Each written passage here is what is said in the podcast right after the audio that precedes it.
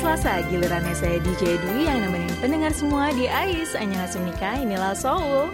Walaupun cuaca di Seoul cukup mendung nih hari ini, tapi saya tetap semangat. Karena saya punya update-update terbaru dari Korea Selatan yang wajib pendengar tahu. Di antaranya ada update terkini kondisi COVID-19 di Korea pasca libur panjang Chuseok. Lalu ada info dari BTS. Hmm, ada apa lagi ya dari BTS? Dan yang terakhir nanti ada kabar dari NCT 127 yang baru saja mencetak prestasi internasional. Nah, pendengar pasti penasaran kan seperti apa info selengkapnya? Kalau gitu langsung aja yuk kita mulai Ais. Annyeonghaseyo, inilah Seoul.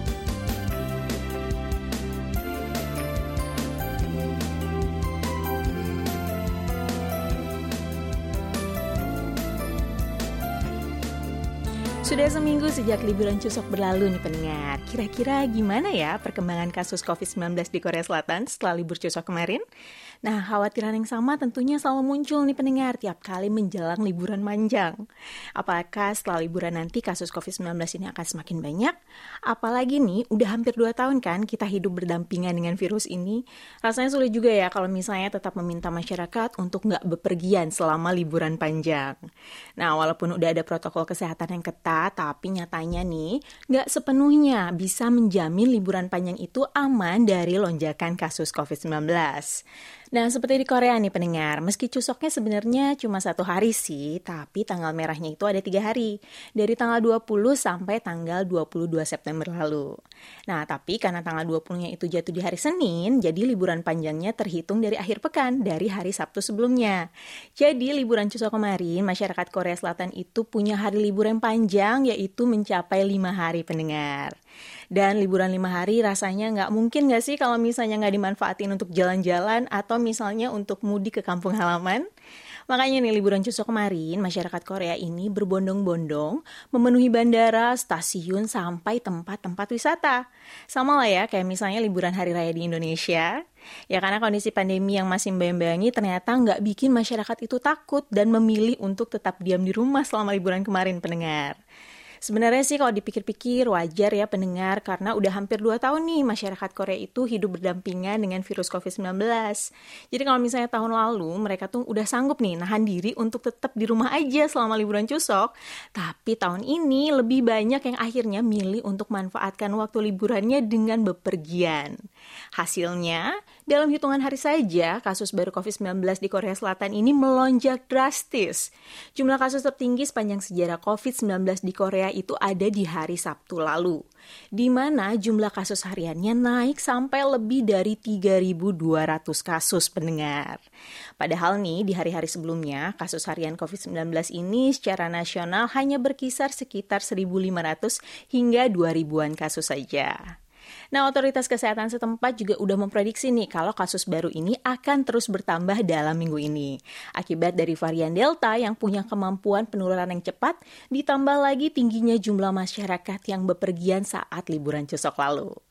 Pemerintah Korea Selatan juga masih menerapkan aturan jaga jarak sosial level 4 di wilayah-wilayah dengan jumlah penambahan kasus yang tinggi. Nah, salah satunya adalah di kota Seoul dengan kasus tertinggi di Korea Selatan yakni mencapai 71 persen dari total kasus COVID-19 yang ada di Korea. Bahkan di hari Sabtu lalu, kasus baru di Seoul sendiri sampai lebih dari 900 kasus nih pendengar. Dan sudah sejak bulan Juli lalu, Seoul juga sudah berada di bawah aturan jaga jarak sosial level 4. Jadi dengan level jaga jarak sosial yang belum berubah ini, aturan dalam berkumpul pun masih sama nih pendengar. Masyarakat Korea diizinkan berkumpul dengan maksimal 6 orang, dengan kondisi 4 orang di antaranya sudah mendapatkan vaksin yang lengkap. Dan menurut Korean Disease Control dan Prevention Agency, sebanyak 38,09 juta orang atau 74,2 persen dari total populasi telah mendapat vaksin pertama. Dan 23,23 juta orang telah mendapatkan vaksin lengkap. Jadi otoritas kesehatan juga berencana nih untuk membuka kesempatan vaksin untuk ibu hamil dan juga untuk anak usia 12 hingga 17 tahun. Dan juga vaksin booster untuk kelompok usia 60 tahun lebih, mulai bulan Oktober sampai bulan Desember mendatang. Nah, dengan kondisi seperti ini, sepertinya rencana pemerintah Korea untuk bisa segera mencapai kekebalan imunitas kayaknya harus tertunda dulu nih pendengar.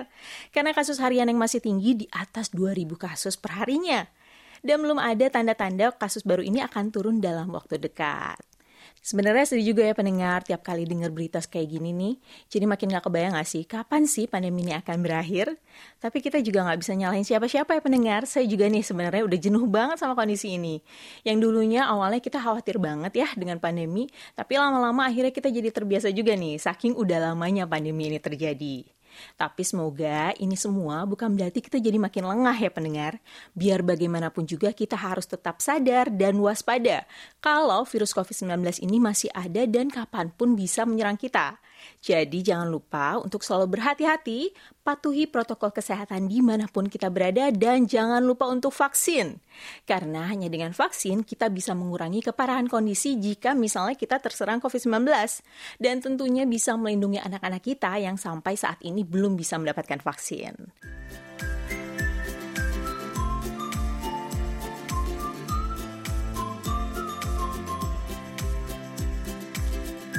Pendengar hobi gak sih beli barang-barang bekas atau bahasa bekennya thrifting nih? Terutama selama pandemi nih pendengar, kalau dipikir-pikir sayang juga kan ya beli barang baru yang harganya mahal. Mendingan beli barang bekas yang kualitasnya masih bagus, ya gak sih pendengar? Lumayan kan jadi bisa nabung dan gak boros-boros banget gitu selama pandemi ini. Dan sepertinya nih, pasar barang bekas saat ini juga terus naik ya pendengar. Begitu juga di Korea nih, yang masyarakatnya sekarang makin hobi beli barang-barang bekas secara online. Nah pendengar pasti udah sering denger kan ya, kalau pasar barang bekas di Korea ini makin diminati. Tapi pendengar tahu nggak sih barang-barang apa aja sih yang jadi incaran masyarakat Korea di toko jual beli online barang bekas ini? Yuk kita cari tahu bareng-bareng. Yang pertama adalah sepeda. Jadi sejak Januari lalu sampai awal September ini, sepeda tercatat sebagai barang yang paling banyak dicari di sebuah aplikasi jual beli barang bekas online terbesar di Korea. Selama periode itu juga kata kunci sepeda tercatat dipakai sebanyak 48 juta kali untuk mencari sepeda bekas. Nah, menurut pihak kelola aplikasi ini, sejak pandemi, olahraga bersepeda itu jadi lebih populer dan banyak diminati karena dianggap sebagai olahraga yang cukup aman untuk dilakukan dilakukan selama pandemi ini. Dan sepeda bekas dipilih karena harganya itu jauh lebih murah. Mengingat selama pandemi ini harga sepeda baru itu naik drastis banget nih pendengar karena permintaan yang tinggi sedangkan stok di pasaran yang terbatas. Nah, barang yang paling dicari untuk lainnya yaitu selain sepeda adalah laptop bekas.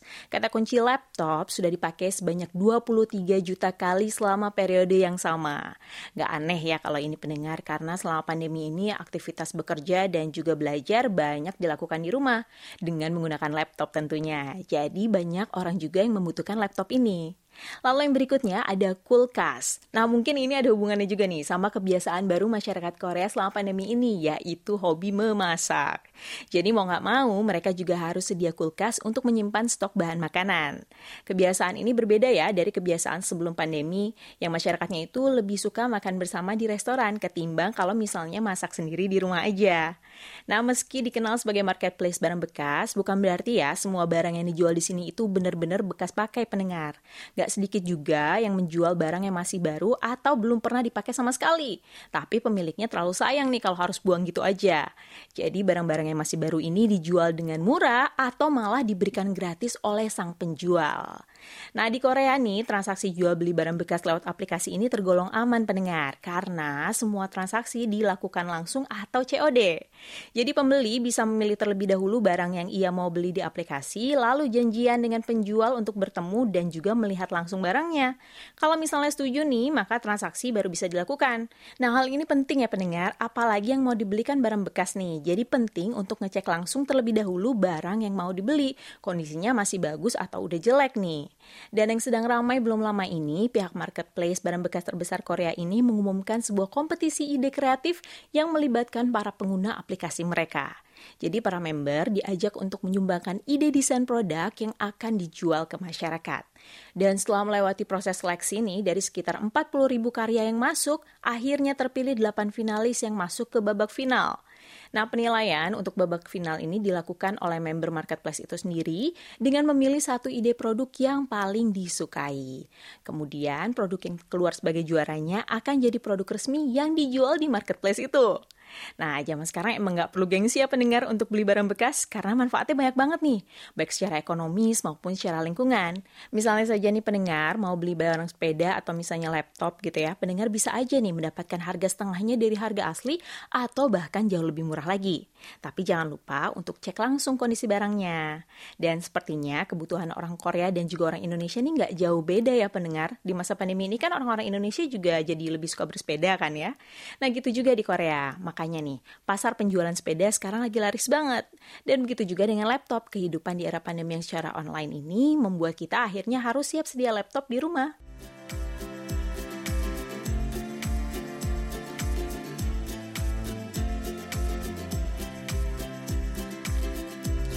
Kota Suwon merupakan salah satu kota di dekat kota Seoul yang menyimpan banyak destinasi wisata sejarah yang mengagumkan. Dan menyambut musim gugur 2021 ini, kota Suwon menggelar festival musim gugur yang berisi rangkaian acara budaya dengan tema Healing and Falling Suwon Hwasong The Fall of 2021 The Heritage Tours.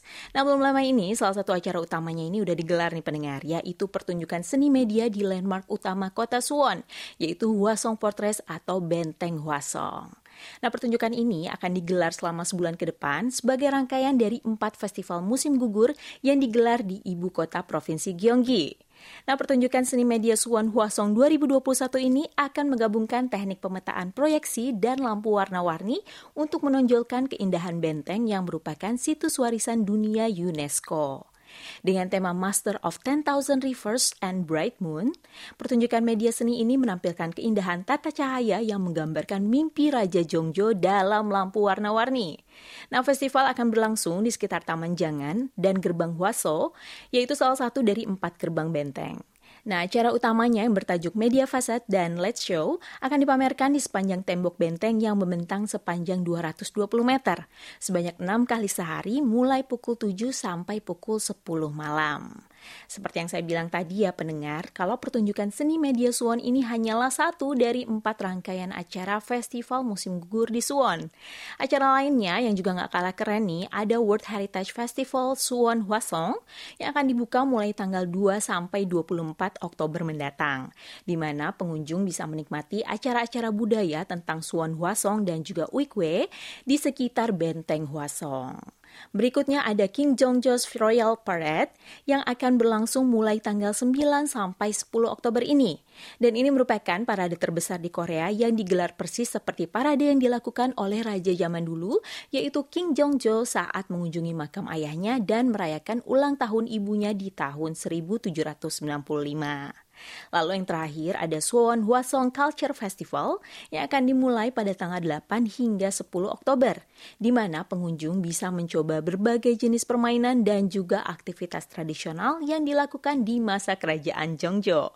Wah seru banget nih pendengar ya, banyak sekali nih rangkaian festival musim gugur di kota Suwon ini. Seandainya nggak pandemi nih ya, saya yakin kalau acaranya ini pasti lebih seru lagi dan ramai banget nih pendengar.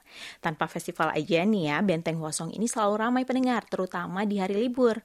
Nah, Benteng Huasong ini memang terkenal karena keindahan tembok besar yang panjang dan juga megah, dan ada juga banyak situs-situs bersejarah di dalamnya. Jadi sekarang kita doakan aja ya, walaupun pandemi, Healing and Falling Suwon Huasong The Fall of 2021 The Heritage Tours ini mudah-mudahan bisa berjalan lancar sesuai dengan harapan.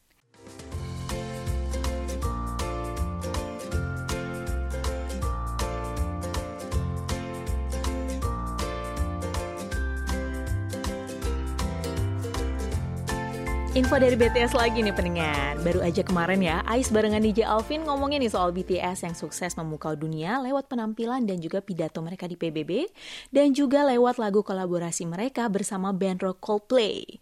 Nah hari ini saya akan kembali ngasih update terbaru dari BTS nih pendengar. Boy group yang satu ini emang gak ada habisnya ya pendengar. Walaupun di tengah pandemi seperti ini, tapi kesibukan dan juga popularitas mereka luar biasa banget nih pendengar. Jadi hari Minggu tanggal 26 September lalu BTS ini kembali tampil dan kali ini tampilnya di atas panggung nih pendengar dalam sebuah konser global yaitu Global Citizen Live yang diadakan oleh organisasi bernama Global Citizen. Selama 24 jam penuh, konser ini digelar dan ditayangkan secara live di berbagai negara, di antaranya Amerika Serikat, Prancis, Brazil, Korea Selatan, dan lainnya, dalam rangka memberikan dukungan untuk meningkatkan kesadaran akan pentingnya vaksin yang merata dan adil untuk melawan kemiskinan dan juga menjaga lingkungan. Nah, acara yang tayang di YouTube ini menghadirkan penampilan lebih dari 70 artis dari berbagai negara, dan salah satunya adalah BTS yang tampil sebagai artis pembuka dengan membawakan hit mereka yaitu Permission to Dance. Nah, BTS membuka konser tersebut dengan tampil di salah satu ikonnya kota Seoul nih pendengar yaitu Gerbang Sungyemun atau yang lebih dikenal dengan nama Namdaemun. Wah, kalau soal penampilan sih memang BTS nggak ada duanya ya pendengar.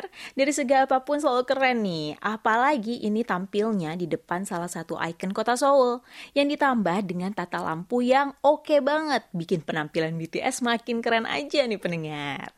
Sementara itu, konser Global Citizen Live yang digelar di Amerika, tepatnya di Central Park, New York, ini menyedot sekitar 60 ribu penonton yang hadir langsung untuk menyaksikan konser. Dan di kota Paris, lebih dari 20 ribu orang berkumpul untuk menyaksikan konser dunia ini. Tentu saja semua yang hadir di konser ini sudah dipastikan telah mendapatkan vaksin lengkap dan juga mendapat hasil negatif tes COVID-19. Nah, selain BTS, musisi-musisi dunia lainnya juga turut memeriahkan konser ini. Di antaranya ada Elton John, Camila Cabello, lalu Ed Sheeran, Coldplay, dan masih banyak lagi musisi lainnya. Gimana nih, pendengar sempat ikutan live streamingnya juga nggak nih? Walau misalnya kita belum bisa nonton konser secara langsung kayak di Amerika atau di Paris, nggak apa-apa ya pendengar. Kalau kita sih cukup nonton di rumah aja. Tetap terasa kan ya vibe konsernya, apalagi ada BTS, Ed Sheeran, Coldplay, dan musisi-musisi kelas dunia lainnya. Rasanya udah lama juga ya nggak ada konser semacam ini yang menghadirkan banyak musisi dari berbagai belahan dunia. By the way, selamat nih untuk BTS yang udah jadi satu-satunya K-pop idol yang bisa tampil di konser ini sejajar dengan musisi-musisi dunia lainnya.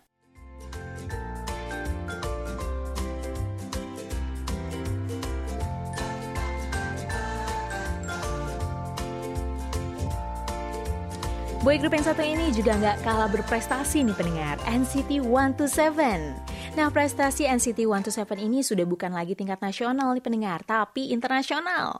Sekarang makin banyak ya K-pop idol yang mendunia lewat karya-karyanya. Salut ya pendengar. Nah, NCT 127 dikabarkan baru saja menorehkan prestasi internasionalnya dengan masuk dalam top 40 tangga album musik Inggris lewat album terbaru mereka yaitu Sticker. Nah, album Sticker berada di posisi 40 dalam tangga lagu yang setara dengan tangga lagu Billboard milik Amerika itu. Ini adalah kali pertama dari grup asuhan SM Entertainment ini masuk dalam tangga lagu bergengsi untuk kategori album di Inggris. Selain itu NCT juga dinobatkan sebagai artis ketiga dengan penjualan album terbanyak di hari pertama penjualan yang mencapai 760.902 kopi.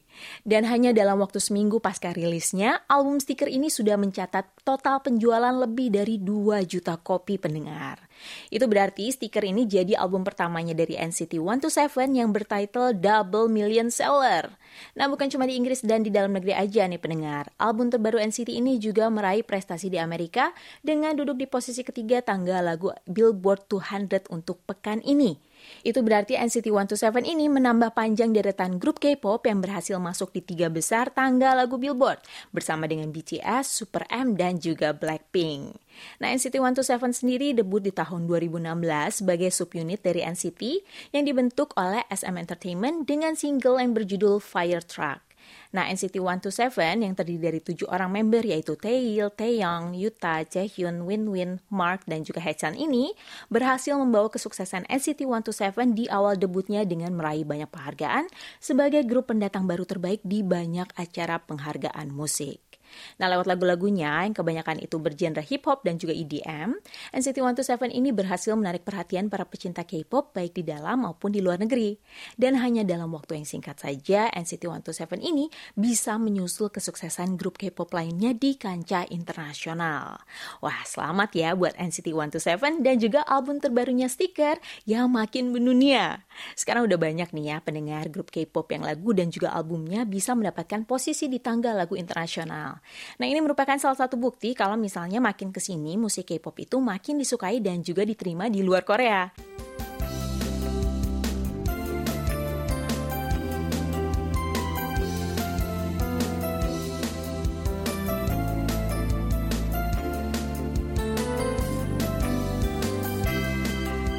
Nggak kerasa nih waktu kebersamaan saya bersama pendengar semua sudah selesai.